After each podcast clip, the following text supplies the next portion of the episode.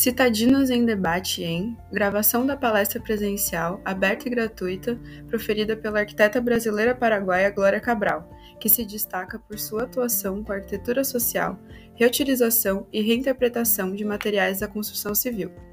Ocorreu no Mercado Público Municipal de Laguna, dia 8 de junho de 2022, após sua reinauguração, sendo o primeiro evento a ocorrer no mezanino, ainda sem funcionamento de energia elétrica ou mobiliário. Foi um evento diurno promovido pela universidade através da extensão A Cidade Falada, contando com o auxílio de estudantes e servidores, assim como com o apoio da Fundação Lagunense de Cultura.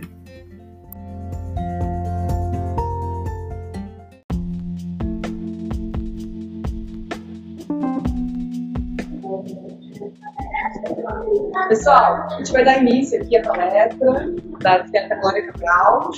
É, a gente vai primeiro só fazer uma apresentação que mostra né, a cidade. Cidade Falada é um programa de extensão universitário né, da UDESC, do Departamento de Arquitetura e. Uh, e a gente busca oferecer descrições urbanas, arquitetônicas, da paisagem. Nós temos um canal de Spotify, não, um canal, um canal de podcast, na verdade são seis plataformas de podcast, a principal dela é o Spotify. Nós temos um canal de YouTube, que a gente também faz a, a publicação, né, porque a gente, os conteúdos que a gente desenvolve uh, e trabalha com, de uma forma acessível, né? Então a informação uh, ela é acessível uh, a todas as pessoas que queiram tirar proveito né, do nosso trabalho. Então a gente trabalha por áudio, né? Então através de podcast e também né, áudio e vídeo. Então no canal de YouTube vocês vão ver lá intérprete de libras, né? No canal do Spotify a gente tem um público é, com deficiência visual que nos acompanha.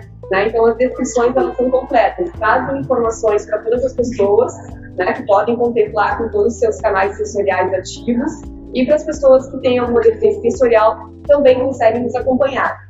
É, vocês vão descobrir ali no meio do nosso podcast que tem algumas, alguns conteúdos que foram traduzidos para outros idiomas.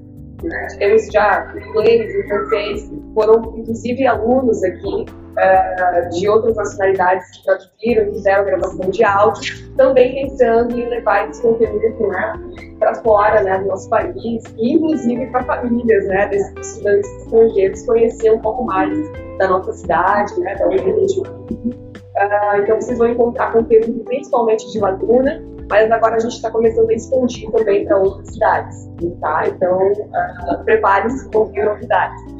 E uma das vertentes né, do nosso programa de extensão é trazer debates urbanos, debates sobre arquitetura, urbanismo, paisagismo. Né? E aqui estamos com a ilustre presença da arquiteta Glória Cabral, né, para nos trazer um pouco da experiência dela. Uh, a Glória, eu vou deixar pegar aqui minha colinha, porque ela tem um currículo extenso, né? Ela realmente é uma estrelinha aqui perto, do nosso lado, aqui brilhando, né? A Glória, ela é doutora honoris causa pela Universidade de Assunção. Ela tem Leão de Ouro da Bienal de Arquitetura de Veneza, recebeu o Global Award for Sustainable Architecture e o prêmio Mora de Mil de Arquitetos Emergentes. Ela foi sócia do Gabinete de Arquitetura do Paraguai e pupila do arquiteto suíço Peter Zunker, do programa Rolex em português. Tá? Então, isso é um breve, isso é muito resumido o currículo dela, vocês encontram Uh, o currículo dela está tá disponível, inclusive, várias obras né, interessantes para vocês uh, analisarem, né, conhecerem. Com certeza aqui a gente vai poder conhecer um pouco do trabalho dela uh, através da, da explanação que ela vai mostrar. Glória, nosso agradecimento imenso aqui por você estar aqui, né, por ter aceito de pronto o nosso convite. a gente ficou muito feliz né, por ter o aceite, felicidade, né, sempre é uma abertura muito grande assim, de estar com a gente, né, de estar uh, aberto, né, ao que a gente propõe, né, então, é sempre muita felicidade e, e, e assim, né, mim, então, muito obrigada pela sua presença aqui. Então, aproveitem, a Glória vai, né, vai fazer a sua, a sua palestra e após a gente vai abrir para perguntas, para gente poder participar, né? E fiquem bem à vontade. Quem está lá na fila, pessoal da fila, tem lugar aqui na frente, tá? Todo mundo preencheu lá no pingão, mas aqui na frente tá, tá livre, então venham, tá? Fiquem à vontade, tirem os sapatos, sintam em casa mesmo, tá certo? Vamos lá, então. Eu também vou tirar a fumaça. Muito bom. E piorzinho, não pode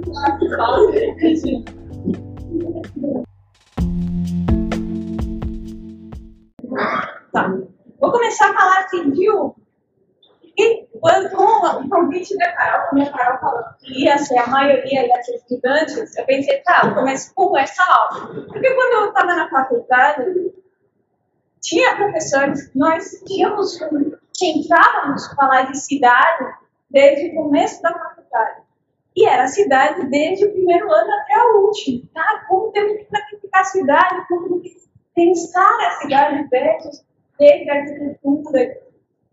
E os, tinha professores é, malvados que falavam, ah, vamos falar cidade, é uma cidade toda, para depois se formar e ter que fazer um quinto.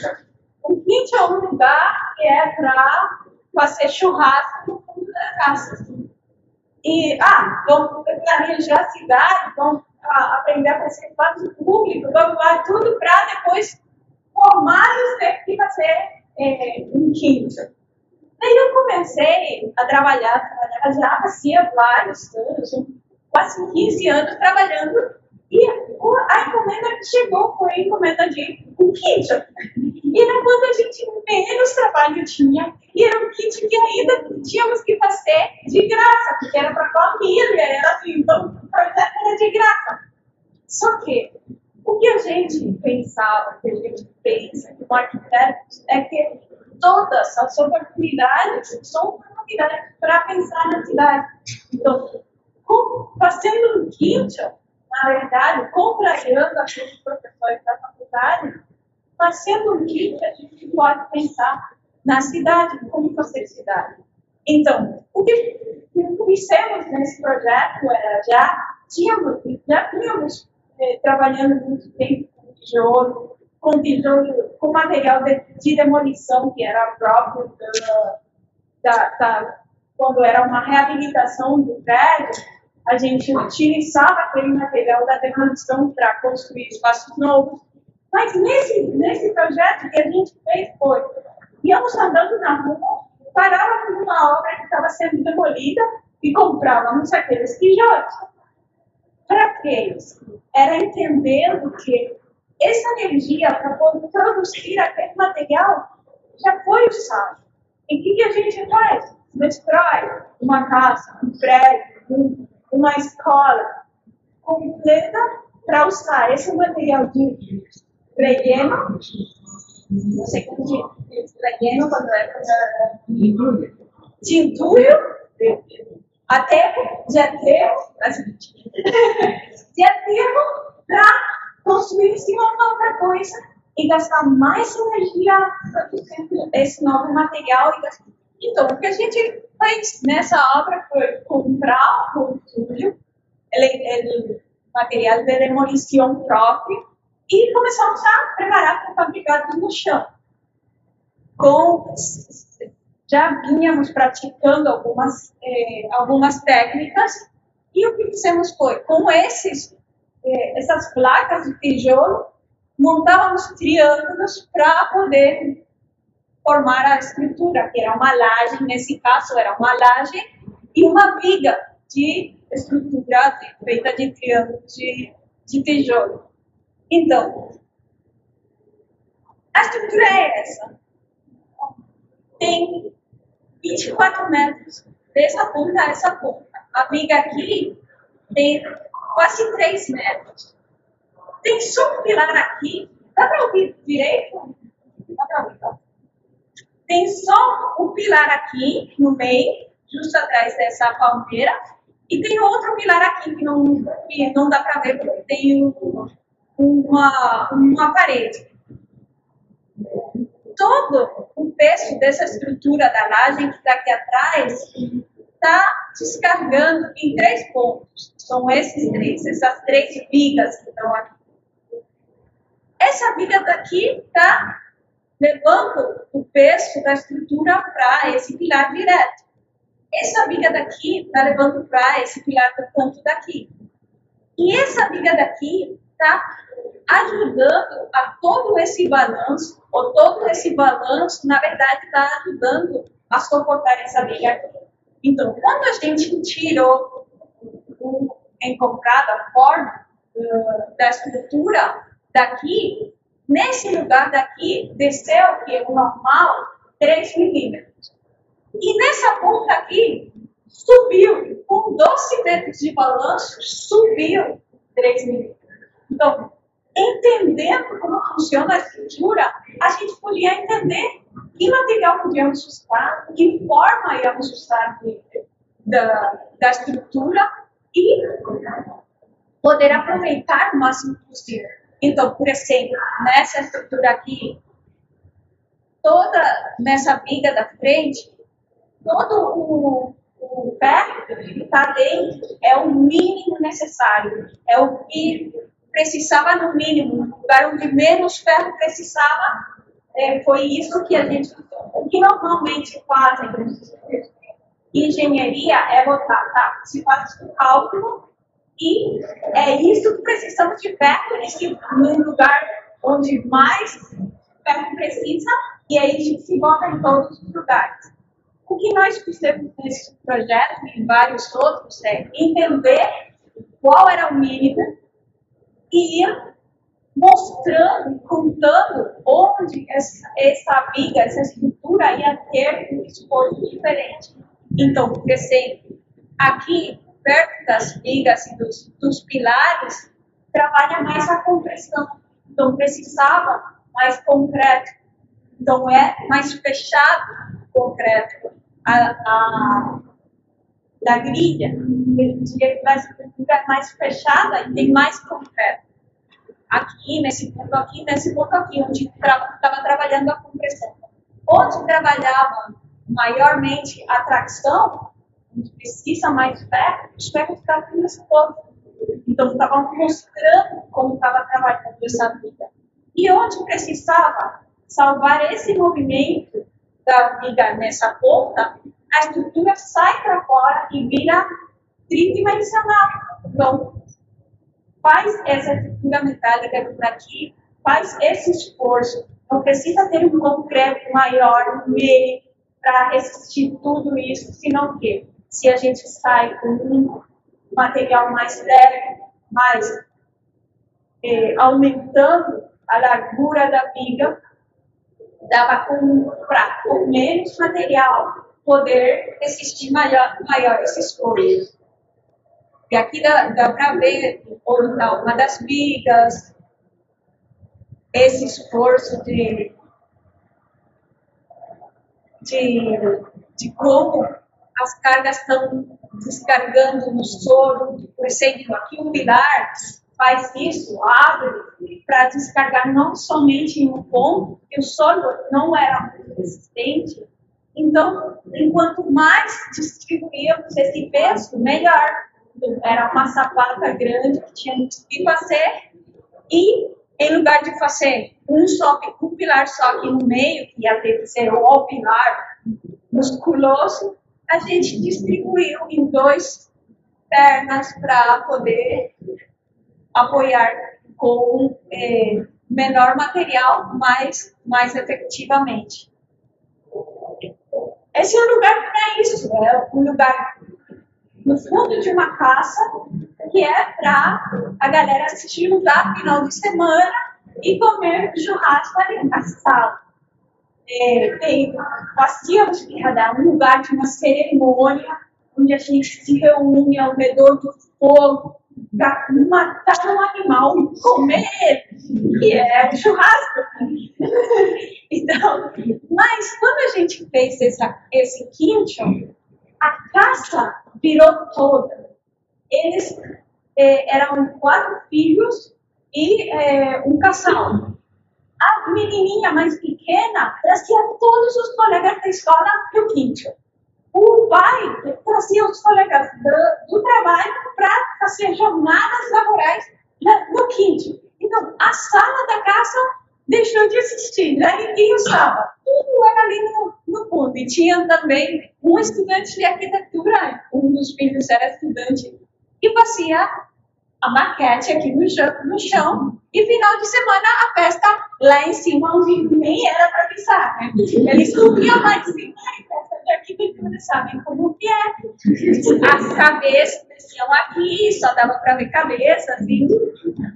E a casa se tornou totalmente outra, se voltou para trás. Bom, quando a gente.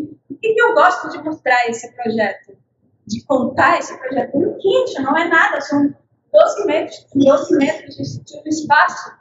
Mas, na verdade, se a gente tem, ao contrário daquele professor da escola falou, da, da faculdade falou, se a gente tem a oportunidade, nesse momento, de fazer um kit, temos que fazer aquele kit pensando em que esse é um pedaço de cidade e hoje talvez está fechado, mas amanhã pode ser um bar e ter uma conexão com fora, ser um espaço público, seria o nosso sonho. Mas não somente isso, tendo um espaço privado, na verdade, se tu pensa como um ensaio de como tem que ser, como seria se fosse público, aí a ah, o exercício vira uma aventura e vira uma outra coisa, uma outra maneira de pensar. E todas as oportunidades são para isso.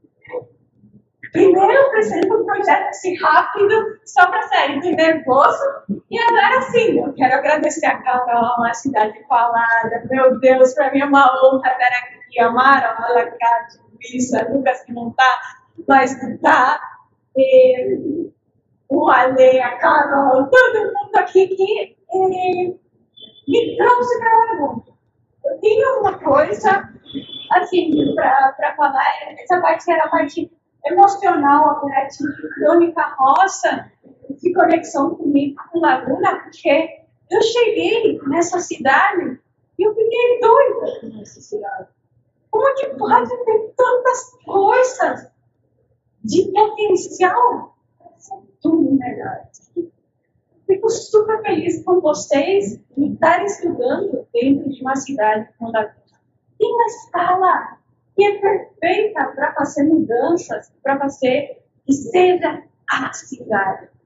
Tem tudo, tem centro histórico, tem, tem a praia maravilhosa, obviamente, tem a praia boa para surfista também, então tem tem os golfinhos, tem a Anitta Garibaldi. Tem, é assim, é muito pra mim. Quando eu cheguei, eu não, não conseguia acreditar em tudo que tinha. É, pra, de tanta coisa, assim, de, de coincidência para fazer uma coisa boa. E aí eu fui fazendo. Eu estava assim, eu estava morando no Paraguai, mudei para o Brasil faz um ano e meio. E eu continuava dando é, palestras online. Em alguma palestra eu lembro que em algum momento eu falei, ah, conheço uma, uma cidade onde nós, seres humanos, somos humilhados pelos golfinhos. E vamos mostrando como temos que trabalhar em cooperativa. Então, ninguém pode dizer que cooperativa não funciona, que não dá para trabalhar em cooperativa. Se os golfinhos estão nos mostrando daquele jeito, sem esperar nada óbvio, que não se sabe bem direto, mas nada óbvio em troca. Então, estão ali colaborando com esses pescadores, com aquela malha perfeita, bonita, que voa no céu para cair redonda na água. Não, era muito, era muito, muito coisa Daí eu estava falando de lacuna, não sei o quê. Eu falei numa palestra e depois um dia eu recebi uma ligação de uma professora, onde eu primeiro uma mensagem, depois uma ligação que, que, é, que queria falar comigo. Ah, eu sei que tu está em Santa Catarina. Falei com a Kátia, conheci a Kátia. Nesse momento estava no Paraguai. E aí foi assim, mas Kátia, tu viu que eu tô interessada, que eu tenho assim uma atração estranha com a Luna? E ela, não, eu tenho. vamos trabalhar juntos. Assim que, em algum momento vamos trabalhar juntos. Já estamos, mas com todos. Porque essa é a ideia da arquitetura. Se faz assim. Na verdade, a sociedade faz. Nós precisamos trabalhar tudo junto. Não existe um liderazgo. O patriarcado já foi. É um matriarcado horizontal. Temos que trabalhar. Temos que trabalhar. Aprender com o filho que trabalha em cooperativa e que nessa parceria se constrói a cidade. Esse segundo projeto que eu escolhi para mostrar para vocês é como esse espaço privado virou na nossa, no nosso imaginário espaço público. É um projeto que é um pouco triste, um pouco pesado também, porque é, era um memorial de, de uma tragédia que aconteceu em Assunção. É, faz uns anos, 2004, é, um domingo, um supermercado, o pátio de comida do supermercado pegou fogo. No momento de desespero, teve, tiveram coisas, tudo saiu errado e fecharam as portas de emergência e muita gente morreu. Dez anos depois, o município faz concurso para fazer um memorial nesse, nesse lugar. Nós fazíamos é, reabilitação de prédios o tempo todo. Era a especialidade. Mas nós sabíamos que nesse, nessa obra em particular não podíamos reabilitar esse prédio. Esse prédio estava ali e a estrutura estava boa, dava para recuperar o concreto, só que nós sabíamos que não, que não tínhamos que recuperar esse concreto. Então, pensamos que a primeira ação que tínhamos que fazer, e esse concurso a gente não fez é, entre arquitetos. Pensamos como sociólogo, uma psicóloga, um antropólogo. Era uma equipe de trabalho assim, ninguém desenhava, era só conversa, uma conversa traz outra, uma conversa traz outra. E de fundo tocava uma música. Lá no subsolo de Assunção, no gabinete, tocava aí. Dava para ouvir a, a Natália da Forcada cantando Eu te levo dentro hasta la raiz. E a gente entendia que, que esse prédio estava carregado dessa energia que não era só a morte de Sampaio, que era também o último suspiro daquelas pessoas.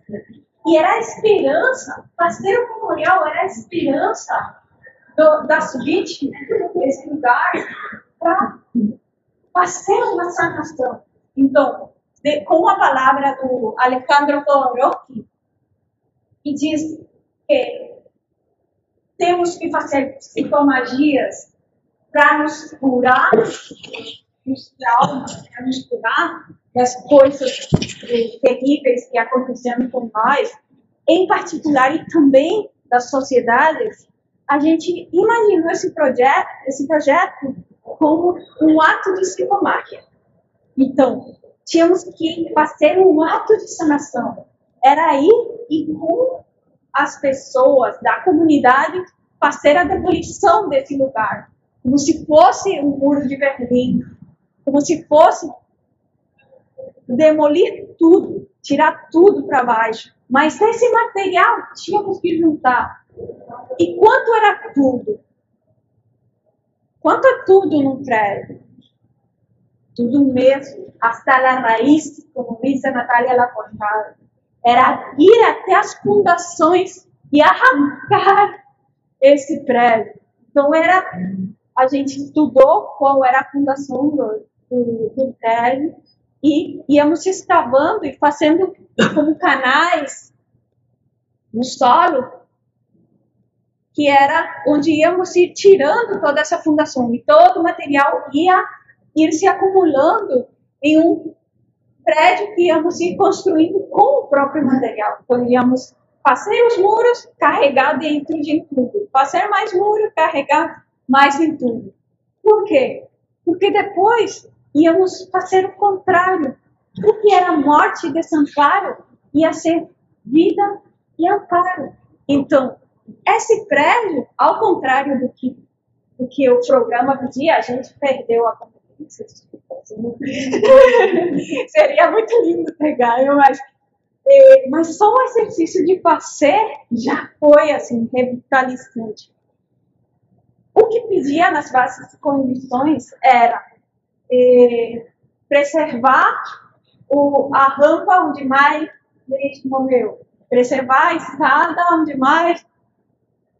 E não podíamos fazer isso. Nós queríamos que seja outra coisa. E tu, passando por aquele lugar, deixe de absorver a tua energia e comece a dar flores, comece a dar, a dar eh, comida, verduras, comece a dar tudo, frutas. Então, o que a gente imaginava era fazer uma grande urbana embaixo, é, funcionando com cooperativa, funcionando com os próprios, e com voluntariados, com os próprios é, moradores de perto, como voluntários, para ir plantar flores, para ir mandar. Então, um dia de primavera, 21 de setembro, encher a cidade de flores que vem do memorial.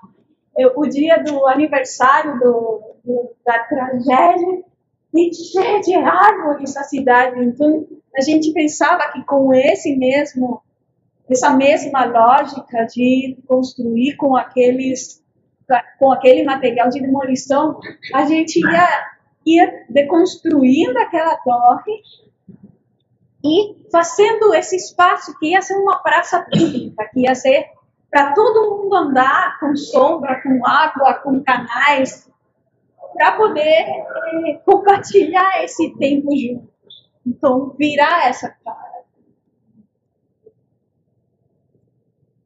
de tristeza nesse lugar. É, pulando pode ser um espaço público, pode ser esse espaço de, de, de praça, esse espaço, esse espaço de a gente foi convidado para fazer a é, fazer um, uma estrutura na Bienal de Veneza no é, 2015 fomos convidados para participar da Bienal no 2016 é, fizemos uma estrutura é, os engenheiros de Veneza é, não aceitaram o projeto fizemos outra, não aceitaram, outra, outra, outra. É, fizemos 15 projetos diferentes e os engenheiros falavam que não. E aí a gente, tá, mas é, por quê? Por que, que não todos esses? Porque a gente não sabe, os engenheiros, quando é que resiste, resiste o chão, o piso, na, no jardim, na estrutura que está feita em Veneza, onde era a Bienal. Então, a gente pergunta, tá, mas quanto foi o máximo, o preço máximo que botavam ali? Esse tinha um carro, em Veneza nem tem carro, daí estava é, por metro quadrado, aqui, nesse espaço daqui, quantos, quantos quilos podemos botar? E aí eles deram finalmente um número que dava para botar 1872 tijolos. Então, fizemos o, o exercício inverso. Sabendo quanto material podíamos botar nesse lugar, a gente começou a imaginar como poderia ser a estrutura e que peças podíamos tirar para fazer um pouco mais leve e que, onde podíamos botar outras para fazer mais resistente esse tipo de coisa. O projeto foi aceitado finalmente 15 dias antes da, da inauguração. Eu viajei para lá para fazer a construção. A ideia era fazer em cinco dias, em, na verdade, em uma semana, sete, oito dias a construção. E depois voltar para Assunção para voltar para a abertura do, da Bienal. Só que, chegando lá, eh, os, os construtores falaram que não, que não podíamos fazer, que o tijolo e o concreto era diferente no Paraguai, não, então não dava certo. Então, é por isso que não dá certo a gente vendo é, os protótipos que eles tinham, entendendo o que, que não estava dando certo, conseguimos negociar e faltando 10 dias para a abertura do Bienal, a gente conseguiu botar o encofrado da, da estrutura. Faltando nove dias, conseguimos botar as primeiras barras. Oito, sete, eu, eu sabia exatamente até onde tinha que construir cada dia para poder fechar cinco dias antes, esperar o concreto ter a resistência como para o dia da, inauguração tirar a forma e abrir. Mas isso já, cinco dias era impossível. Eu, eu lembro que eu, o Aravena, naquele momento, reunião com a gente, falou, tá, tínhamos, tínhamos plano A, plano A, que era a estrutura toda para ir para a abertura. Plano Z é, Z em espanhol, plano Z é ter um comprado e contar com que queríamos que seja o projeto. Então, podemos botar algumas barras e mostrar algumas fotos dos projetos que vocês já fizeram. Mas, a gente, dependendo do esforço e da magia, na verdade, naquele momento, podemos ir nos acercando no plano A. Eu não aceitava um projeto, um plano que não seja lá, ou seja, tinha que terminar, eu ficava ali até às mil da noite, e, e aí eu teve a certeza que o que aquele construtor, aquele construtor falou, que não é o mesmo construir na Itália, construir no Paraguai, não é a mesma coisa, ele estava certo. Me entendi naquele momento que ele estava certo. Ele falava que era porque o, é, o tijolo é diferente, o concreto é diferente, mas eu entendi por que não era mesmo. Porque tu tá na obra no Paraguai e tu escuta Lourenço, eu eruca tu na mescla. Guarani. E tu tá na Itália e escuta Máximo, la Malta. Essa era toda a diferença. Não tem mais diferença entre construir na Itália, construir no Paraguai, construir na França, construir. Somos todos os mesmos. Temos essa motricidade para construir. E a barreira para quebrar é sempre a mesma. No começo, quando tu tenta fazer uma coisa diferente, todo mundo vai falar: esto es imposible. Esto es impossível. É impossível. Em qualquer idioma. Todo mundo. Mas tem que começar a mostrar como é que é possível. Nós não é que fizemos essa estrutura em cinco dias, porque ah, do nada a gente pegou, pegou um tijolo e começou a juntar. Não, já tínhamos feito um monte de outros projetos.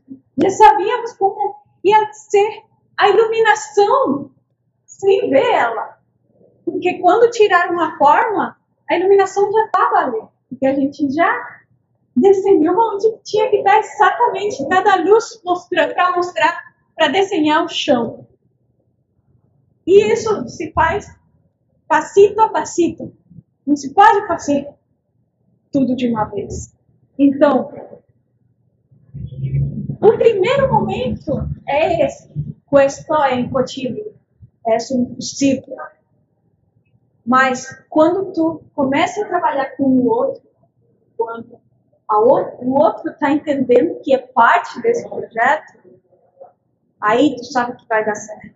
Quando eu sei que uma obra vai, vai acabar e vai sair, vai ir para frente. Quando chego na obra, o pedreiro está tirando uma selfie com ele. Porque ele está orgulhoso do que está fazendo. Não está fazendo um muro de 15, de se faz, faz mais de mil anos do mesmo jeito, todos os dias a mesma coisa. Não, ele está entendendo como trabalha aquilo e ele faz parte desse projeto. Então, esse dia, eu sei que vamos conseguir acabar o projeto. E conseguimos, a, a Bienal abriu esse dia, tirou as formas e o, o júri entrou, foi o primeiro para pavilhão onde entraram, ganhou ainda o, o Leão de Ouro da Bienal, então foi assim, muita, muita coisa boa, muita sorte. Mas se vocês veem esse espaço e vocês pensam no, na maneira cotidiana, na maneira normal de construir, típica, vamos dizer, de construir com um muro de 15, um tijolo posto no, no, do jeito que sempre foi posto, 15 centímetros, a gente pode fazer com 1.872 tijolos um quarto 3 metros por 3 metros, por 2 metros e 40 de altura. É isso. Essa estrutura tem quase 8 metros por 8 por 8. É pegar os tijolos e botar imaginando uma maneira diferente de construir. E o que, que a gente está fazendo? Um espaço para para estar no meio de um salão, numa bienal. Não, a gente está fazendo uma estrutura que pode ser é, uma sombra de, no meio de uma praça, que pode ser uma estrutura construída de emergência numa cidade que teve um terremoto e tem um monte de entulho para construir e tem um monte de material e necessita refúgio e pode ser feita em cinco dias com uma só forma e botar em cima uma tela ou qualquer coisa para vedar e já é um refúgio.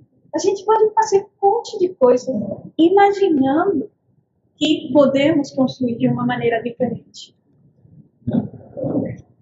Esse é um projeto, é um dos primeiros projetos, um dos meus primeiros filhos, eu gosto de dizer, porque é uma reabilitação, uma reforma a construção era assim quando a gente chegou, era um edifício existente da Teleton. Não sei se aqui no Brasil tem Teleton, acho que em algumas cidades tem.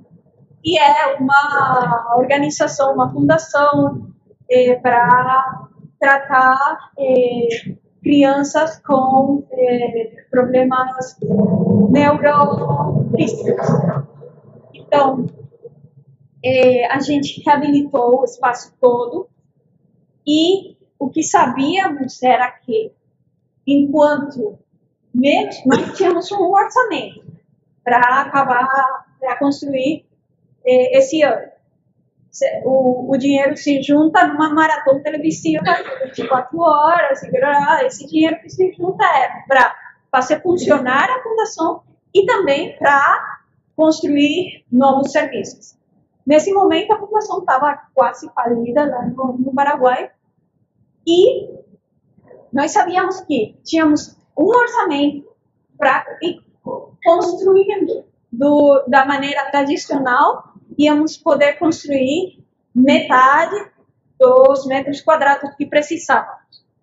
Mas, no momento de contrato, que os, os da comissão diretiva falaram, tá, esse ano a metade, o ano que vem a metade, e depois vão ter dinheiro para atender as crianças. Então, a lista de espera de crianças gigantesca.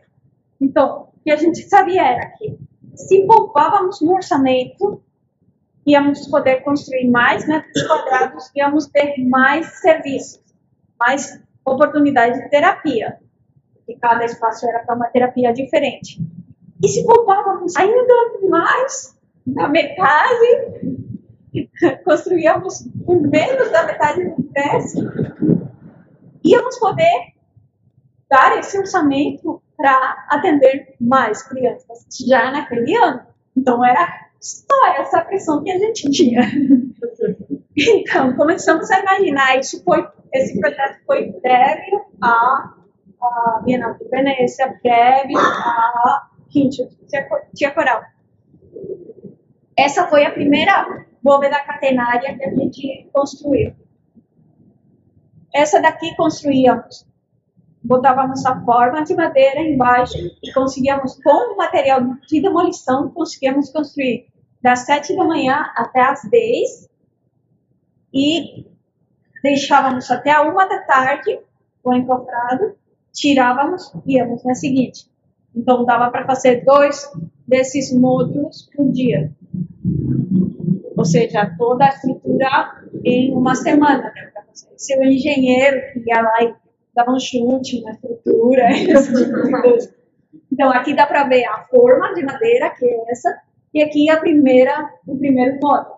Nesse primeiro módulo, a, o gabinete que fazia era, nós não somente fazíamos o projeto, do, que é do projeto arquitetônico, sino que participávamos do processo de construção, porque aí sabíamos que tínhamos muitas oportunidades de modificar o projeto, de melhorar ele, íamos ir aprendendo como ele funcionava. E também era, é, era super importante participar da academia. Então, dávamos aula na, na Universidade Nacional, lá em, em Assunção. Como nós participávamos do, projeto, do processo de construção, podíamos fazer modificações do projeto. Nessa estrutura primeira, vocês, não sei se dá para ver, aqui tem uma cruz de tijolo e, aqui, lá atrás tem uma outra que é onde trabalha a tração. Ali, todo, toda a estrutura tem só 4 centímetros, que é espessura, a espessura da, do tijolo. E nessa cruz tinha 15 centímetros. Então, dentro dessa cruz, essa estava dando uma, uma espessura maior, a estrutura, onde precisava o reforço. E dentro dela estava tava o ferro que, no caso de. Porque a bomba da catenária funciona toda na compressão. Toda ela funciona na compressão. Mas, se tiver uma pequena deformação, ela ia estar trabalhando na tração, na, na flexão, na verdade. Então, dentro daquela cruz, tinha fé para salvar se tinha uma pequena deformação na estrutura. Então, nessa primeira, que é essa daqui, a gente fez com essas duas cruzes. Aqui no fundo, dá para ver essas duas daqui são a segunda e a terceira que a gente fez.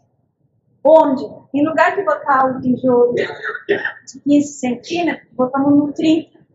Porque o engenheiro falou, não, precisamos mais inércia, porque quando tiramos a forma, a estrutura se mexia. Precisamos mais inércia. Então, fizemos com esses 30 centímetros. E em lugar de fazer duas cruzes, uma na frente e uma atrás, fizemos uma só que ia, é, que atravessava toda a estrutura. Que é nessa também. Já não é só essa aqui. Mas o que acontecia ali, quando tiramos a forma, é que entre o fechamento de 4 centímetros e a estrutura de 30 tinha muita diferença de inércia. Isso já era muito rígido em comparação a isso. Então, o que parecia um reforço inteligente que estava cooperando, estava melhorando a estrutura para ser de 30, na verdade estava jogando em contra. Porque a diferença de inércia, que estava fazendo é tem as fissuras entre um plano e outro. Então, ali a gente chegou no terceiro protótipo, que era uma cruz só, de ponta a ponta, só que só os 15 centímetros, ou necessário. Com 15 já aguenta, já aguenta. Ah, podemos reforçar com 30? Não! Está funcionando errado, com 30 está funcionando errado. Então, fomos nesse. Isso eu conto porque é interessante entender como o processo dentro da construção vai te ensinando coisas e como muitas vezes tu acha que vai ser, ah não, por segurança vai ser melhor, lá, lá, lá. Na verdade não é assim, porque tu não está entendendo como trabalha exatamente. E se tu entende, vai saber que não, que ali vai ter fissura, vai ter que ter um reforço por causa da fissura de, de novo. É, a gente fez essas estruturas aqui, que era uma conexão, uma, uma divisão entre um espaço e outro, e uma conexão para esses consultórios aqui. Tínhamos, a fundação tinha um orçamento dedicado para eh, móveis e eh, equipamento em geral, cadeiras, esse tipo de coisas. Mas nós falamos, tá, não precisamos comprar prateleira, porque o próprio muro, vamos prefabricar no chão, vamos fazer que seja as prateleiras. Então aí salvávamos o orçamento da prateleira. Então, botando é, os quadrados na parede, virava a prateleira aqui, e aqui as gavetas, praticamente, com uma madeira em vertical gaveta e com uma madeira em horizontal a prateleira. Pronto, salvamos orçamento de, de prateleira. E todos os vidros que a gente usou para a fundação, só para ter uma ideia, o que a gente poupou em vidros, porque compramos os vidros é, reciclados. O vidro que é templado, se tem uma falha, uma falha, falha? Um erro? se tem um erro de um furo, mal, mal colocado, alguma coisa, já não serve, tem que ir de novo para a fábrica quebrado e para fazer para ser matéria-prima de novo, fazer o vidro de novo, cortar ele, templar ele e aí reutilizar. Então, nas fábricas, normalmente, tem um monte de vidros de cementeiro, que é o vidro que teve algum erro de medidas ou de alguma coisa, não foi usado. No Paraguai, não tem fábrica de vidro. Pode ser templado, os vidros são comprados de fora, cortados no Paraguai e templados. Então, esses vidros que não servem são quebrados para usar de eh, relleno, de, de novo, relleno. Ah? De aterro. de aterro. Então, é pior, nem dá para eh, nem dá para reutilizar como matéria-prima. Então a gente foi nas fábricas, começou a medir, a fazer todo, é muito mais trabalho no escritório, porque tem que ir medir os vidros e desenhar a partir do tamanho de vidro que tem. Então, é o processo inverso de novo. E aí temos que ter algumas estratégias, como esse banco aqui de concreto, onde tu pode esconder as diferenças dos vidros. Mas, para ter uma ideia, só a gente comprou os vidros por uma quinta parte do que era um vidro novo. E só que poupamos em vidros deu para construir 300 metros quadrados mais.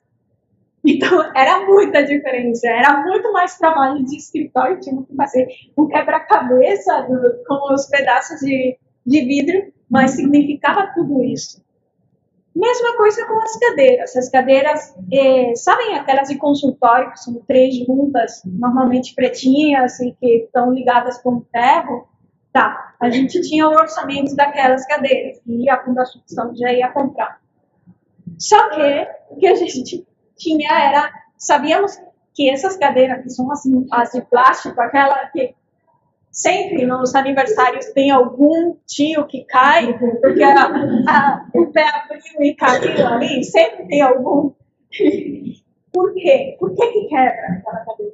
Porque para ser estrutural, não tem inclinação suficiente como para ser confortável.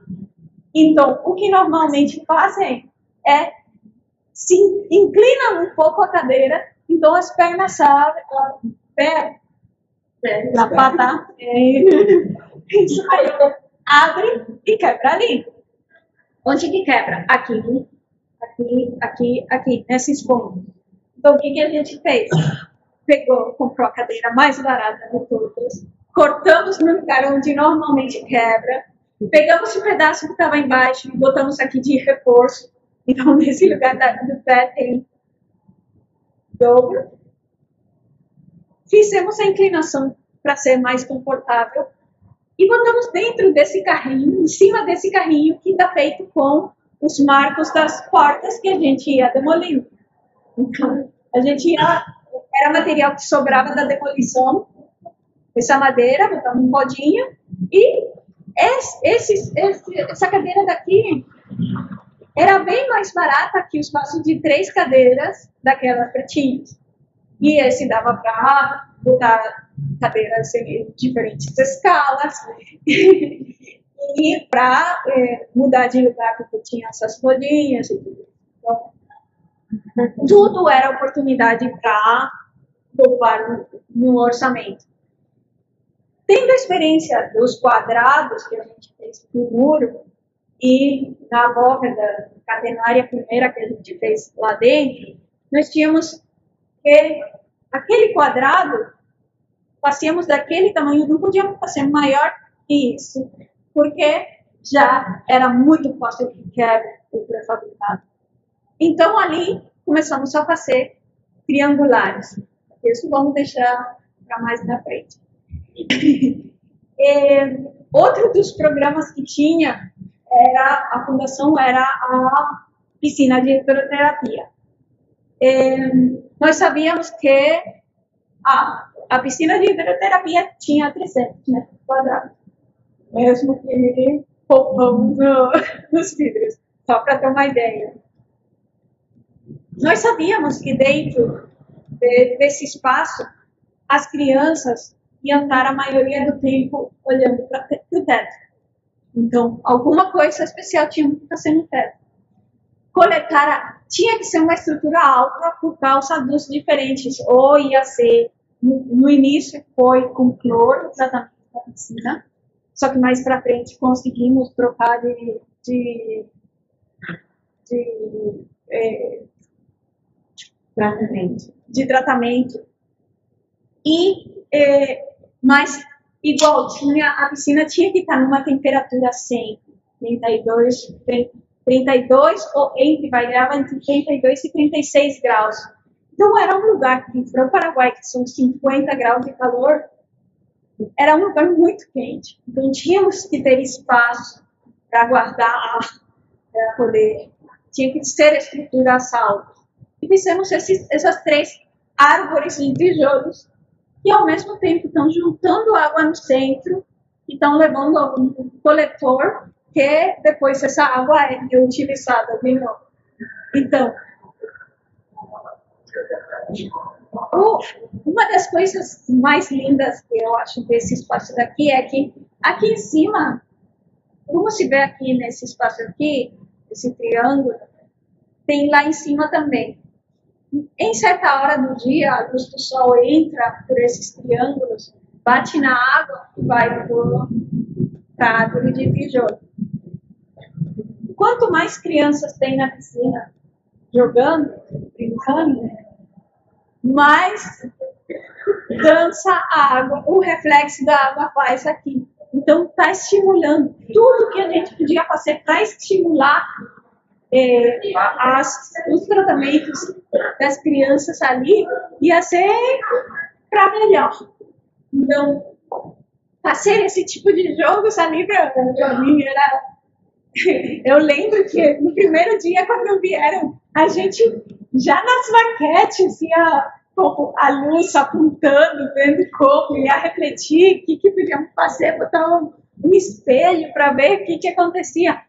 E eu lembro que na, num dos primeiros percursos com a comissão diretiva, isso não foi de propósito, falaram os, os diretores.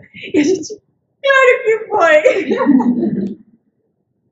então, pensar até aqueles detalhes onde vamos fazer um centro de reabilitação infantil. Já o programa pode ser super triste, mas na verdade é uma oportunidade de brincar, uma oportunidade para até os pais que acompanham na terapia passem um momento mais agradável do que o próprio programa está é, pedindo para ser. Eu lembro que eu fui já a fundação tinha vários anos funcionando. Eu fui com minha irmã e minhas sobrinhas para visitar. A mais pequena era um neném, mas é, a Nath tinha quatro anos isso. E a gente fez o percurso todo, que é o Centro de Reabilitação Infantil. É, a, nas primeiras vezes, antes, em outros prédios que eu fiz o percurso, eu ficava triste, abalida quando ia para lá. Mas ali era um lugar para brincar. Era assim, tudo era para brincar, tudo era oportunidade de subir, descer com rampa, com, com tudo. Eu lembro a Nath me falando no dia seguinte: Ô oh, mamãe, hoje a gente vai ir de novo pro parque que da senhora. então, é, como pode ser um parque? Como podemos fazer que seja um. Que, que o prédio não seja o, só o que está pedindo ser, só um quinto no ponto de marketing. Eu não sei, cara, quanto tempo eu já estou falando. é, no Paraguai temos 50 graus de calor no verão. 50. Então, tudo que a gente possa construir de sombra é bem-vindo. Então, essas estruturas são para dar a bem-vinda dentro da, da fundação e para fazer essa sombra de chegada.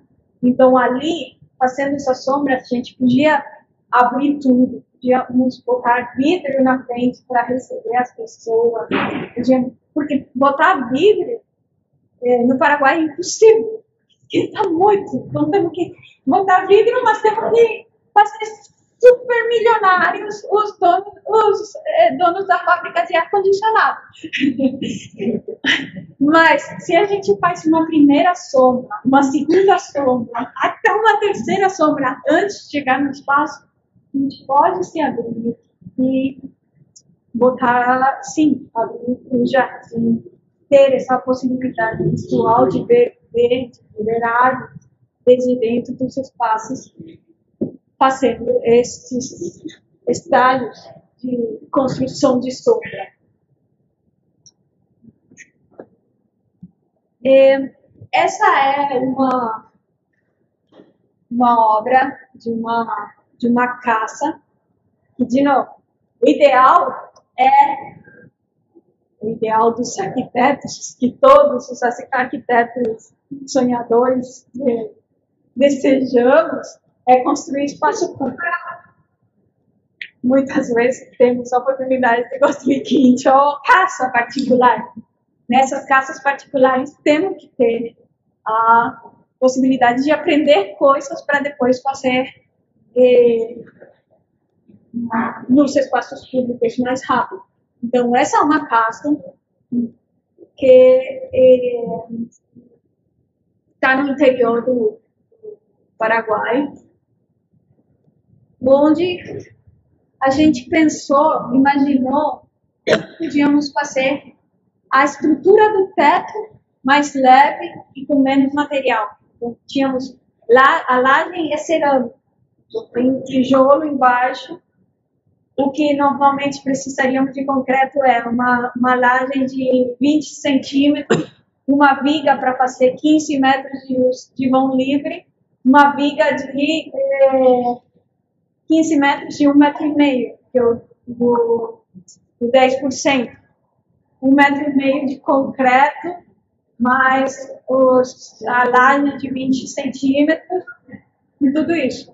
Quando a gente começa a pensar diferente, podemos pensar assim.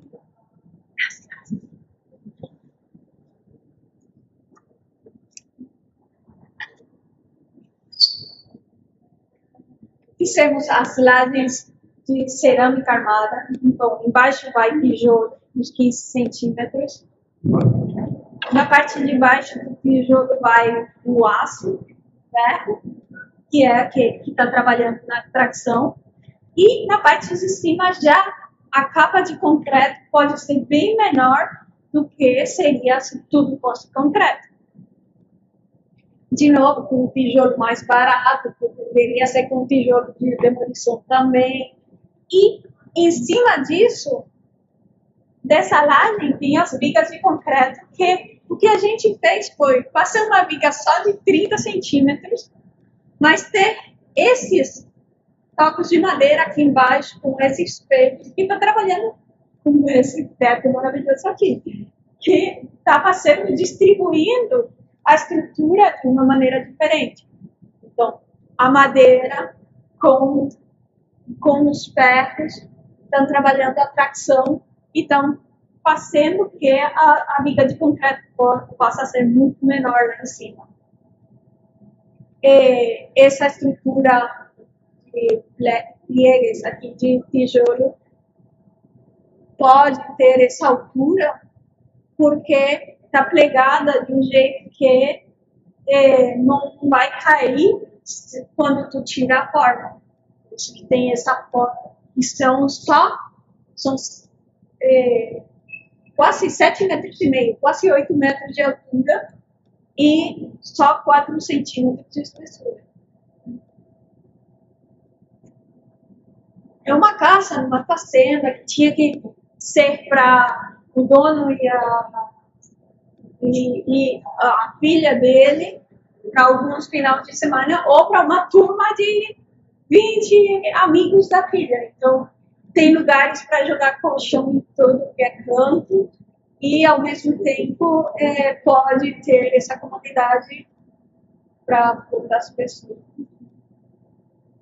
Esse projeto, um projeto que é, é uma sucursal bancária, onde é, é uma reabilitação, de novo, de, de prédio existente, onde a gente tinha que ter todas as janelas fechadas. Você tem só duas aberturas, mais as saídas de emergência, mas sem janela, sem.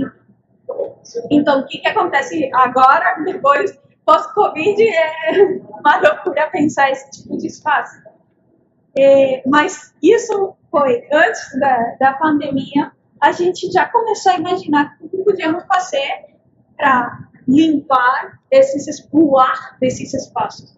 Então, não podíamos pensar no espaço, é, o que, que qual seria o, o melhor jeito de limpar esse, esse espaço, botar o ar condicionado que é usado em lugares de cirurgia, que é que tira todo o ar igual o ar iniciado, é, precisa ser tirado todo e botar de novo só que esse equipamento era uma loucura e nunca é feito nessa sucursais bancárias onde o prédio todo está fechado.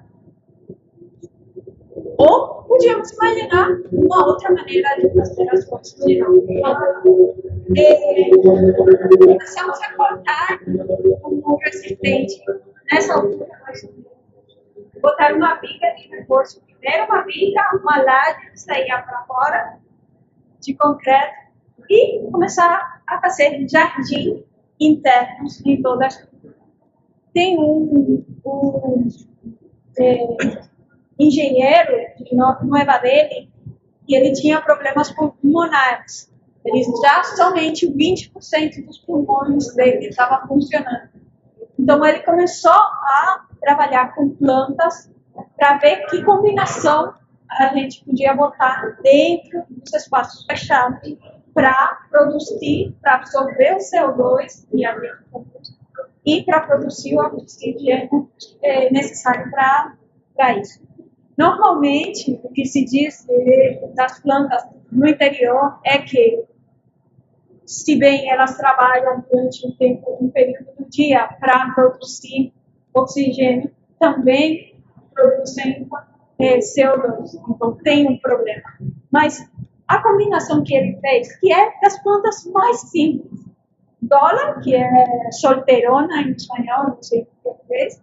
Espada de São Jorge. Espada de São Jorge é a outra. E uma aricapal, que é como uma palmeira pequena. Essas três plantas, o que ele fazia era um cálculo. Algumas produziam oxigênio de dia e algumas na noite. Então, era três de uma, quatro de outra, dois da outra, para produzir o oxigênio necessário para uma pessoa. Então a gente sabia que tínhamos tantos trabalhadores, mas tanta gente que entrava e saía diariamente. e tínhamos que botar tanto. Isso em metros quadrados era tanto e o que fizemos foi construir o oxigênio da sucursal bancária. Não foi mais que isso esse projeto, foi assim, é, botar jardim onde podíamos. E são plantas que são super fáceis de manter. Então era quebrar parede, quebrar piso, botar luz onde podíamos, essa Itapal. A Cala e a, a Cala trabalha com a solteirona, com a outra que é a dona, não sei o que, que é essa pequena aqui. E as. E estava tudo calculado, para quantas pessoas, para quantos. Então, começar a imaginar esse tipo de coisas que tudo colabora com a gente, que não é tijolo, ladeira, vidro, concreto, o material que a gente tem ao, ao alcance para construir. É tudo. O ar, como podemos, a sombra, como podemos fazer para melhorar tudo, tudo isso. Essa é uma, uma galeria de arte da Fundação Texo, que está no centro de Assunção era uma construção que foi feita, era inicialmente uma casa, depois foi feita uma oficina e ia se. E era assim uma somatória de nove quartos que iam se conectando de maneiras estranhas, com tapete, com tu não sabia bem o que era cada coisa, com o fogo, o teto todo. Então, o que a gente foi, fez, foi ir descobrindo o que, que tinha ali tirando a, o tapete, a gente foi achando os pisos de diferentes épocas de construção no, em Assunção. Tirando um pouco, fomos descobrindo diferentes tipos de teto, laje, telha, eh, tecuelhão, tecuelita, eh, moverilha. E sabíamos que todos, todo o material, se a gente ia tirar do centro de Assunção, tirar material, tirar entulho, íamos gastar muito, porque é muito difícil acessar, íamos ter que trabalhar só antes, na madrugada, antes das sete, para entrar caminhões nessa área, e depois das oito da noite. Não era assim, logisticamente era uma loucura. Então sabíamos que todo o material da demolição tínhamos que utilizar no lugar prefabricamos de novo no chão esses, esses pedaços de muro, esses painéis. Fomos descobrindo os diferentes, as diferentes estruturas. E aqui, onde tinha paredes, para poder tirar as paredes, esses nove quartos, fizemos um único espaço. Para poder tirar essas paredes, a gente sostuvo o teto com essa estrutura metálica aqui, para poder tirar todo, todas essas paredes que estavam embaixo. A gente podia fazer só uma dessas estruturas metálicas e ir para esse ponto aqui e para outro ponto aqui. Só que aí íamos ter que fazer um reforço nas fundações.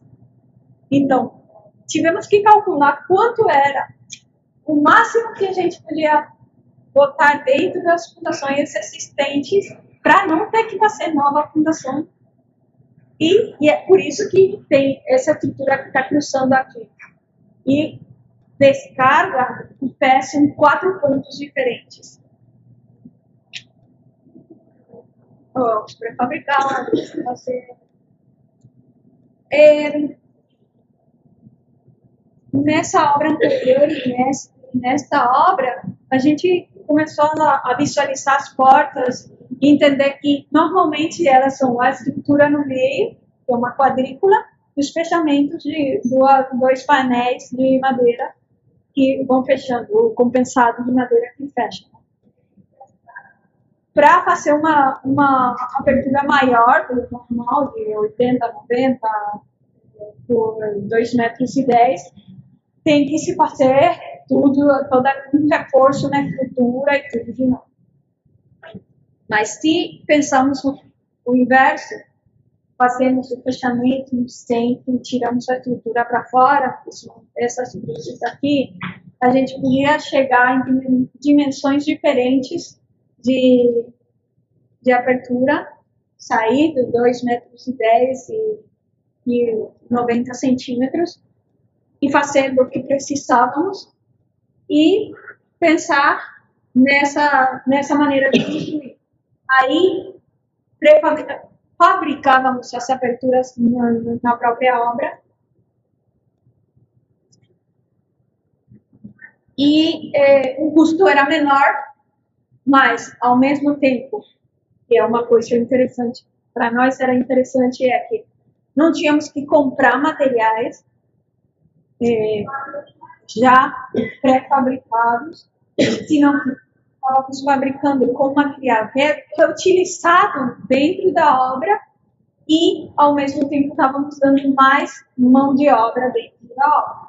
Então, o que não em um orçamento é, normal, quando eu comecei a trabalhar faz quase 20 anos, o orçamento no Paraguai era 50%, 50% materiais e 50% mão de obra. Com o tempo e a sofisticação dos materiais, o custo do material foi até 70% e a mão de obra fica só em 20%. Para nós, isso significava que íamos ter muito mais energia gasta, porque íamos ter que gastar mais em materiais, e, ao mesmo tempo, íamos estar dando menos de obra.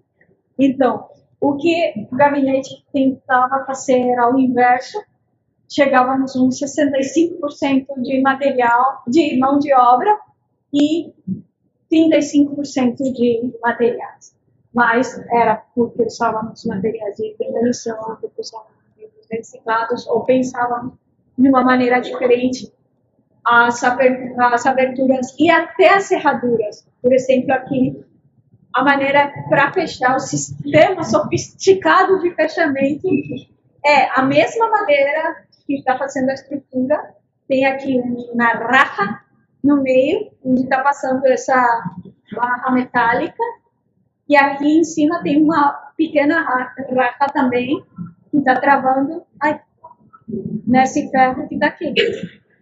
Então, ali a gente já não precisava comprar a ferragem. A. Fechadura. Fechadura. Fechadura.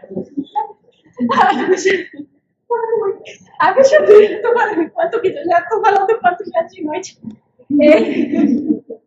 A fechadura que vem da China e podíamos fazer isso ali mesmo né, em Paraguai. É, só para vocês terem uma ideia de como funciona a lógica do tá? Onde vocês veem esses canais no chão é porque aí ia passar ou um eletroduto, então era cortar o chão existente e botar aí os eletrodutos ou porque aqui tinha um muro antes e a gente tirou, tinha uma parede, e a gente tirou a parede para poder. É,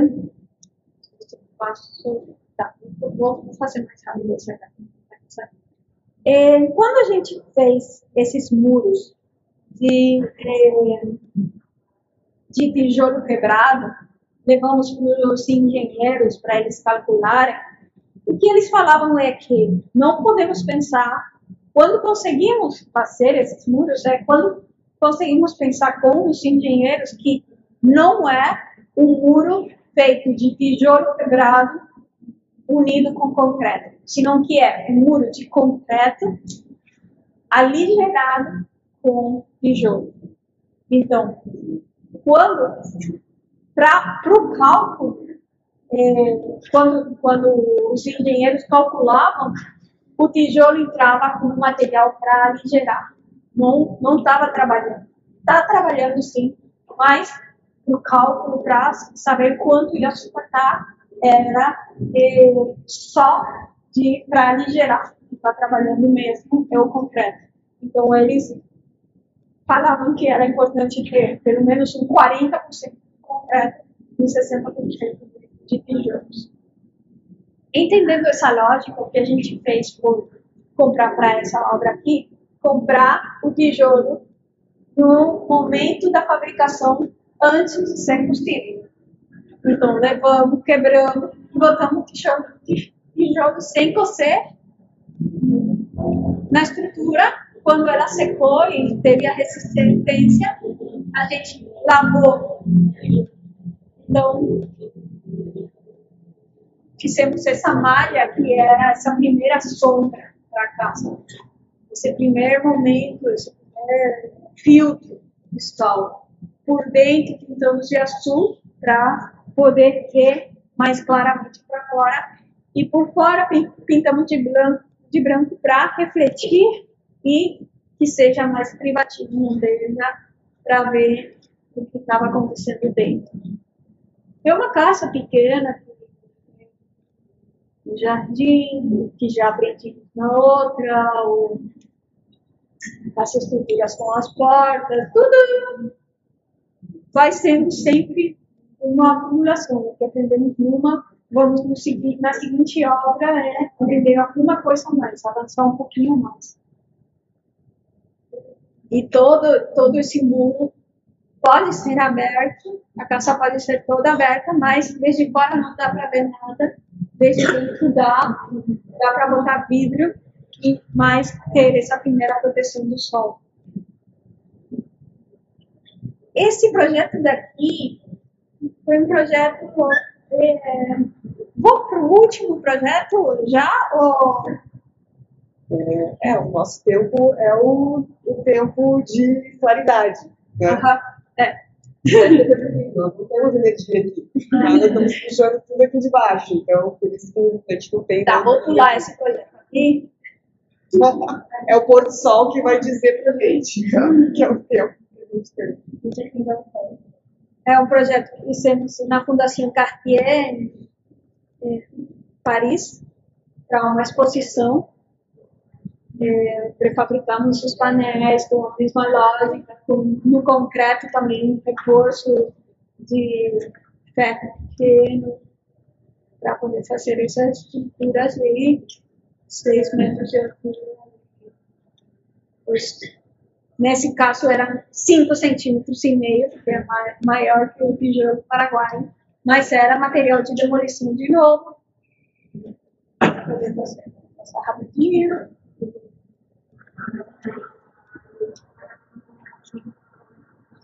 Para chegar nesse, agora sim, o último projeto.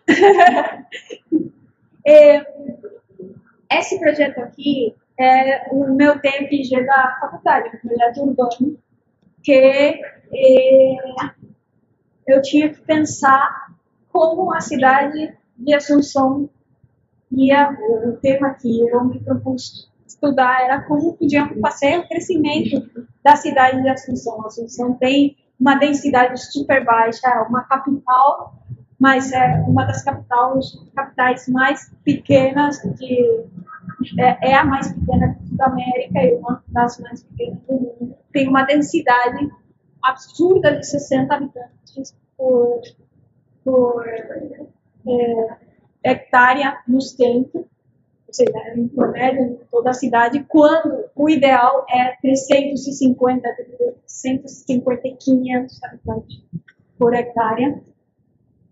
Então, tínhamos que pensar como podíamos melhorar isso. E na frente da cidade de Assunção, que é essa aqui, tem um território que é, é de uns 8, 8 mil, umas 8 mil hectares, que é assim, não tem nada, porque o 60% desse território é alagável. É, cada 20 anos, e agora, nesses últimos tempos, com uma periodicidade maior, é, tem alagamento, todo mundo tem que sair de lá e é, é uma cidade que se construi, se, é, se destrói, e cada com essa periodicidade. O que estava acontecendo com esse território, que é Chacoí, é que estava sendo vendido para levar a basura patológica dos hospitais de Assunção. Levar lá o, é, o a, a, o lixo doméstico também, levar uma cadeia, uma cárcel, é, e começar na parte da borda do rio, começar a organizar com recheio, é, com como se diz, menina? Aterro. Aterro. Aterro. o aterro e é, aí os mais é, privilegiados poder construir na, na beira do rio. Se ninguém imaginava como podíamos crescer do outro lado do rio, ia acontecer o que agora está acontecendo, que, que é, é, ir perdendo uma oportunidade de crescer de, de uma maneira diferente. Então, é, fazer essa barreira de aterro na borda do rio deixa em condições difíceis aos que ficam atrás dessa barreira. É, levar lá em um território que é imutável a basura, o lixo patológico é uma loucura. E esse tipo de coisa. Então, como podíamos imaginar esse território? E fomos fazendo um som, som, som para imaginar como temos que viver com sociedade e cheguei nesse território que é um 60% inundável, um 20% está congelado, tem toda a parte de área de terremotos, eh, as serras, eh, os bosques tropicais, os bosques eh, do norte, os desertos, pensando todos esses lugares qual era o lugar onde, naquele momento, no 2011, quando eu trabalhei nesse projeto, éramos 7 bilhões, 7 bilhões de habitantes no mundo, agora já estamos quase em 8. E sabíamos que para o 2050 íamos nos duplicar. Então, onde iam entrar essas novas, novas essa avalanche de, de seres humanos que estão vindo. Então, como podíamos planificar, como podíamos imaginar que podíamos entrar nesse território? Sumando todos aqueles layers de, de diferentes, de lugares, por um lado, interessantes de preservar, por outro lado, lugares difíceis de aumentar as densidades, os desertos, esse tipo de coisa. Os lugares que ficavam, onde com oportunidade de crescimento, eram mais ou menos esses ali. Então, entendendo qual era a nossa produção de, de CO2, todos os nossos países. O Paraguai estava bem baixo, né? o promédio mundial já era esse, os Estados Unidos nem falamos. E tínhamos o dado que, em proporção, é, o que produzíamos de oxigênio por pessoa, é, Paraguai era isso, no estadunidense era isso, e em promédio isso. O tema era que o a área necessária para absorver esse CO2 já no 2011 era bem menor. Essa era a área que precisávamos e essa era a que tínhamos. Aqui temos, já não tínhamos no 2011 área suficiente para absorver o CO2 que produzimos. E aí, não sei porque não está saindo, mas é, o que se calculava para o 2050, se continuarmos é, consumindo, consumindo do mesmo jeito, era íamos precisar dessa área e o existente ia ser isso. Então, imaginar como tinha que ser essa cidade. O que, que tínhamos que imaginar para essa cidade? Qual era o tamanho ideal? Pra...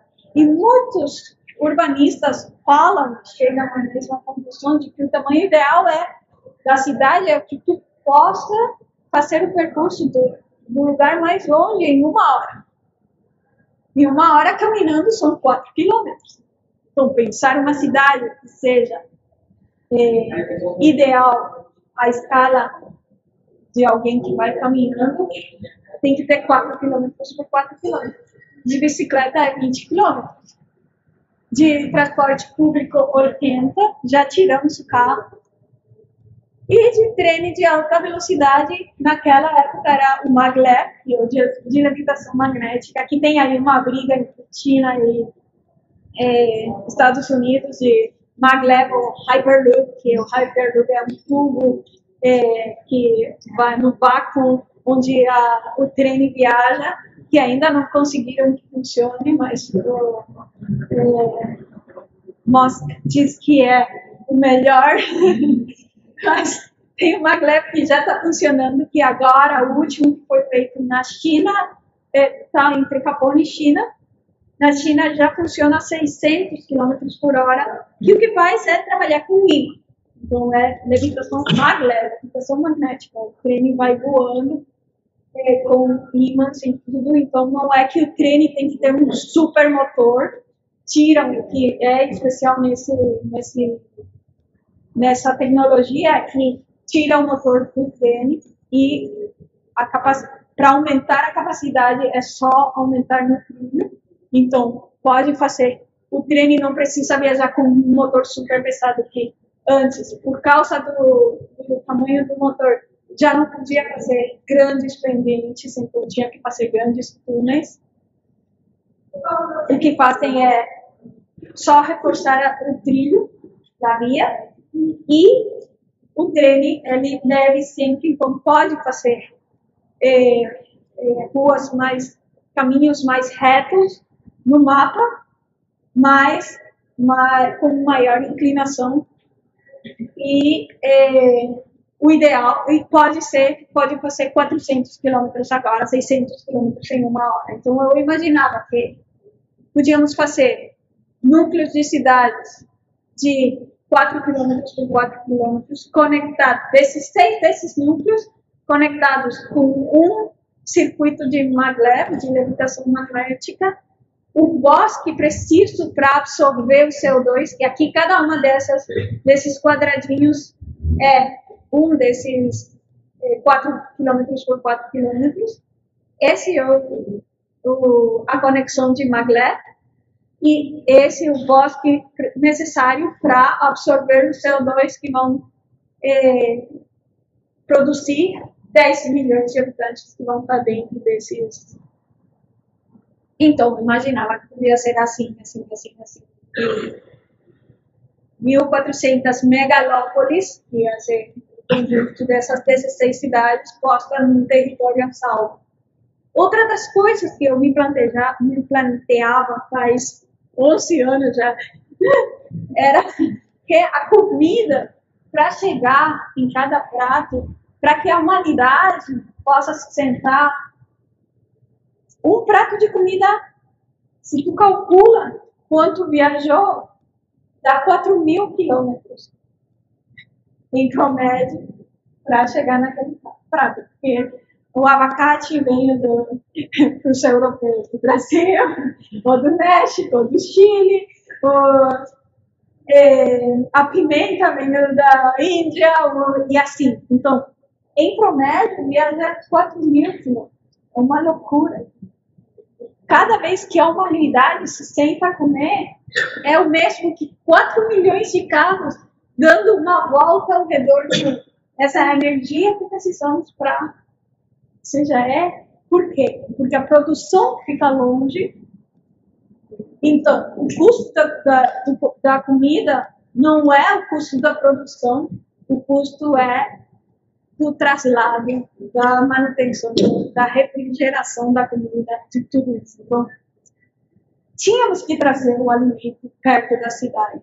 Então, eh, tem várias para cidades que já estão formadas, que já têm uma densidade grande, pensar em tinha tecnologia de hidropônicas, que são as que vão na, na, na água direto, mas tinham peso, estavam sendo calculadas para botar no terraço do, dos prédios, mas a aeropônica, que eram essas, que eram as raízes que ficavam no ar e eram eh, os nutrientes iam nas raízes diretos, então era muito mais leve, permitia uma outra tecnologia, uma outra maneira de produção. Outra preocupação que, eu, que tínhamos era que a densidade, como aparece uma cidade, aparece a oportunidade que gera essa cidade, aparece a falta de oportunidades que essa própria cidade gera em outros territórios, o abandono daqueles territórios para vir em busca desse, desse, dessa oportunidade, a frase famosa de não queremos viver assim, queremos viver aqui, porque os que estão vivendo na favela, de muitas vezes de, uma maneira miserável, não querem viver assim. Querem viver perto da oportunidade que uma cidade dá, que uma alta densidade dá. Então, como fazer para que essa cidade seja mais equalizada, para que essa cidade seja dê oportunidades para mais gente. Então, imaginávamos a Assunção, a área metropolitana de Assunção, como o parque automotor da cidade funcionava naquele tempo. Então, imaginávamos que se tirávamos os carros e funcionava andando esse, essa, esse novo pedaço de cidade que a gente ia construir, conectávamos cidades existentes com essa conexão de 400 quilômetros de maglev, tudo isso ia ser é, percorrido em uma hora, podíamos pensar que a escala da cidade era essa. A oportunidade de uma megalópole, de uma grande metrópole, estava em esse território. Mas cada um desses lugares estava respeitando o espaço para a produção de oxigênio do, do território. Então, voltando de novo para Chacoí, imaginávamos que essa, essa é a, a diferença de altura entre de um lado do Rio Paraguai e do outro, aqui da Paraguai. Pensávamos que fazendo uma barra de um quilômetro por quatro, a 350 habitantes por hectare, podíamos liberar um território desse tamanho em Assunção. Então, a ideia era imaginar né, fazer essas plataformas do outro lado do rio, respeitando os paleocalços do rio no momento da enchente, não fazer uma, um muro de terra aqui na frente do rio, sino ir fazendo em outro sentido, para ir liberando esse território e transformando a, e densificando a cidade de Assunção também. Imaginávamos três, quatro eh, dessas plataformas conectadas com uma possibilidade de transporte público por água, uma outra. Essa era a estação do Maglev que ia nos conectando com isso. Em períodos de, de enchente, a água podia passar, não ia passar, não ia acontecer o que aconteceria se, se, se fizesse o aterro só aqui na borda do rio. Então, pensávamos que assim podíamos seguir essas plataformas. Quando é, como podíamos conectar com a, com a cidade de Assunção, conectar com esse transporte público. Imaginávamos que podíamos conectar pelo rio com telesféricos, mas como podia, tínhamos águas, não tínhamos, não tínhamos serras, então dar volta a isso e imaginar que era aquasféricos, mas não eram telesféricos, que podiam funcionar com a mesma força do rio, que ia trazendo e levando pessoas, em lugar de fazer uma ponte que ia levar carro de novo para a cidade, que ia levar é, é, tudo o que significa levar carro do outro lado. Não, iam ter um território a salvo dos automóveis. E imaginávamos esses passos para a água no momento de enchente, respeitando os próprios paleocalços do lugar.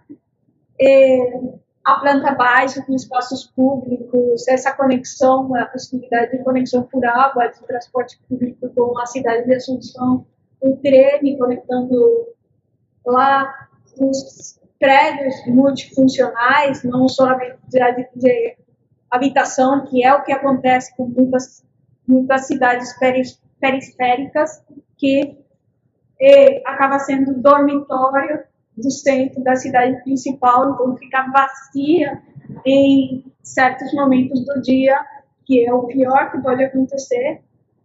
Esses quatro prédios, em um cálculo de um engenheiro agrônomo, dava para alimentar toda essa gente com essa tecno tecnologia de, de eh, aeropônicas, os prédios públicos. Imaginar que até o transporte vertical, que são os ascensores, os elevadores, sejam públicos. Então, que não parem todos os níveis e cada um dos prédios tenha um elevador, senão que um elevador po possa ser compartilhado por três, quatro prédios, chegar no meio, subir pela escada, três andares, esse tipo de coisa. E que não se tratava de uma reabilitação urbana, senão de uma reabilitação humana.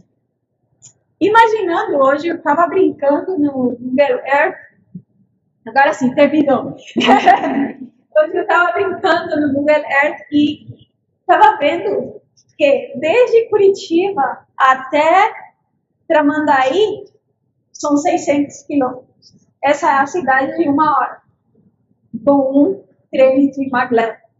Conectada, já não precisa. Imagina que agora, para chegar em Floripa, quem mora em Floripa ou quem tem que ir para Floripa pelo menos uma vez por semana? Não. So, é quanto tempo?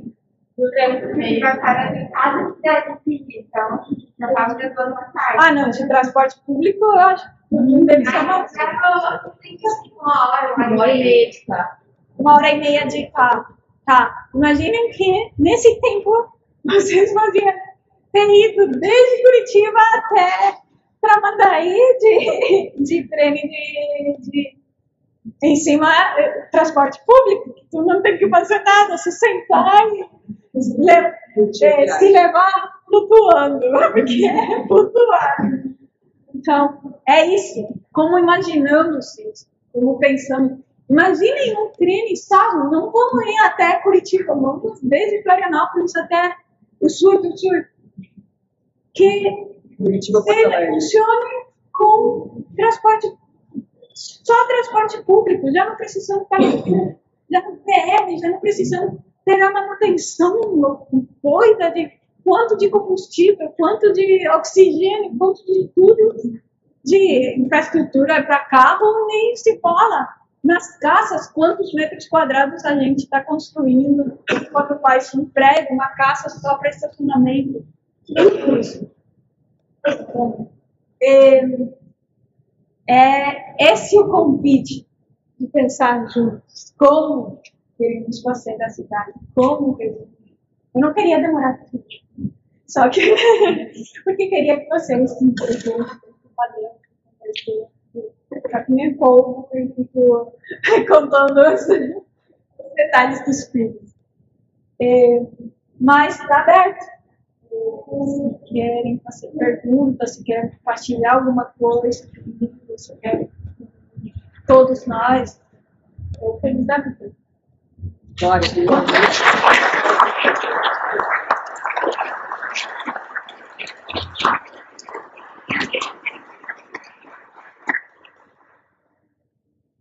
Pessoal, fiquem vontade, querem fazer perguntas, alguma algum comentário, alguma coisa que fez vocês refletirem sobre alguma peculiaridade, o que vocês viram nos projetos?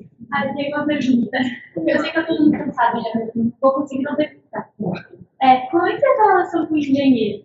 Porque assim, como é que é o processo, o teu processo de projeto com o engenheiro? Porque muitas vezes, quando eu estou fazendo projeto para a universidade, eu me barro, tipo, eu não sei se vai ficar em pé, como é que eu gostaria que vai poder executar já pega muito essa parte do construtivo, só que, claro, não tem o apoio do engenheiro, tem os professores que decidem um do outro, mas na prática mesmo, como que pensa nessas coisas, consegue que isso seja executado, conversa com eles, tem entrevista. É engraçado que o relacionamento com o, os engenheiros, arquiteto e engenheiro, sempre é pensado com a lógica do patriarcado, que é não, eu tenho melhor, melhor ideia. Não, eu tenho melhor ideia. Não, eu, não, eu. Ah, os, os arquitetos são todos doidos e a gente tem que fazer os caprichos deles.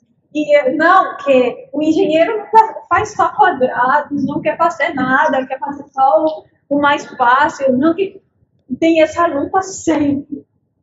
Mas, desde o momento em que nós, arquitetos, entendemos como é o nós não precisamos saber exatamente como funciona qual a... Nós temos que ter uma noção estrutural. Nas universidades tem que ser ensinado. Estruturas é ensinado, mas uma estrutura, inclusive, mais fácil, mais básica. Eu lembro, eu tinha um, um dos engenheiros que trabalhou com nós, trabalhava no Instituto Roja, que é um dos melhores do mundo. Ele, ele foi diretor daquele instituto que era eh, de ensinança. Ele tinha uma cátedra que se chamava Estrutura Séria. Não é estrutura 1, 2, 3, 4. Era estrutura séria. Ele ia para ir nos mostrando como funcionava eh, da maneira mais simples. E que os arquitetos entendam que não seja isso. Tu vai para um engenheiro não tem a menor ideia. Tem que saber, tem que entender, ter a noção de. Hoje eu vinha falando com o Magma, que é o, o motorista, motorista da, da UDESC. Vínhamos falando com ele desde guarda. E eu contava que eh, Venécia foi construída com estacamento. Estaquearam toda era lama, lama e eh, não era, era impossível fazer uma cidade ali. Só que foram fugidos dos bárbaros até que chegaram nesse território. O que eles fizeram foi que eh, um engenheiro me mostrou sim, num exercício super simples. Pegou um pão e começou a botar palitos de dentes em espiral de dentro para fora. E foi botando, fomos botando. Botando, contou que esse exercício ele fazia com os estudantes. Enchia, ficava assim, uma, um eriço no pão, enchia de, palitos. Mas se tu faz o contrário, começa a aspirar de fora para dentro, vai chegar um momento em que tu já não pode botar um palito de dente no pão, que vai comprimir. Então, com esse tipo de coisas, tu vai entendendo como funciona. O, quando entendimos que o tijolo não estava entrando dentro do cálculo para fazer os muros, a gente entendeu que podia lavar e tirar esse tijolo se deixar esse fio.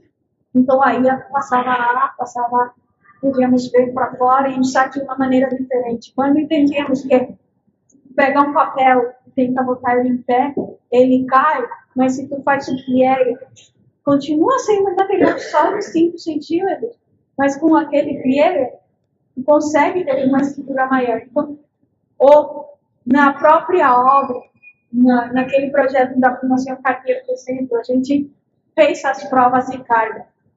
Botamos, fizemos uma, uma prova, um, um protótipo do, da estrutura e começamos a botar peso em cima, para ver quanto podia aguentar aquela, aquela estrutura. Porque nos cálculos, eles tinham uma noção de quanto porque não, não tem um programa para fazer. Mas, em obra, fazendo aquele protótipo, a gente sabia que conseguíamos botar cinco vezes o peso é para o que estava calculado. Conseguimos botar cinco vezes mais antes dela quebrar. E quebrou só porque o carrinho que levava é, bateu forte e aí quebrou. Foi de golpe, não de compressão, a, a falha da estrutura. Então, temos que aprender, temos que aprender sobre isso. De biologia, temos que aprender de biologia. Como sabemos que é, o micélio, que agora todo mundo fala que é o Wi-Fi das árvores, que é essa conexão de, de fungos por, por baixo da terra, se a gente bota num bloco, conseguimos fazer tijolo que é vivo, que depois cosemos e que é um material que é, é que fecha o círculo de, de produção, que é biodegradável, que é e construímos com fungo, cultivamos, em lugar de fabricar nossos materiais, começamos a cultivar os nossos materiais. Temos que saber de, de biologia. Não é que a gente tem que saber, os arquitetos têm que saber tudo. Não, temos que saber e saber trabalhar em parceria com os biólogos, trabalhar em parceria com os golfinhos, com os cientistas. Sim tinha citado Estrutura Zero. É um livro? Como? Tinha citado Estrutura Zero. Aham. Isso é um livro? Não, é uma cátedra desse professor. Da, uma matéria. Uma matéria. Ah. Sim, se fosse um livro também ia querer. É isso, pessoal. Mais alguém? Fechou?